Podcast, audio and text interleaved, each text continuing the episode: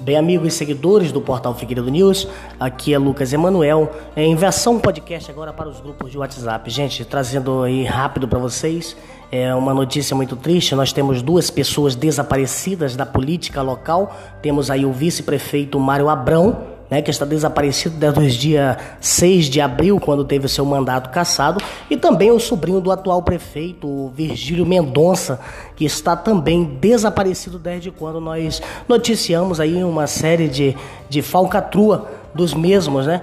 Então, é, é nós vamos à procura. Se você tiver alguma informação, entrar em contato com o portal Figueiredo News para que nós possamos aí levar mais novidades aos nossos ouvintes. Obrigado a todos um bom dia, um bom domingo a toda a Presidente Figueiredo.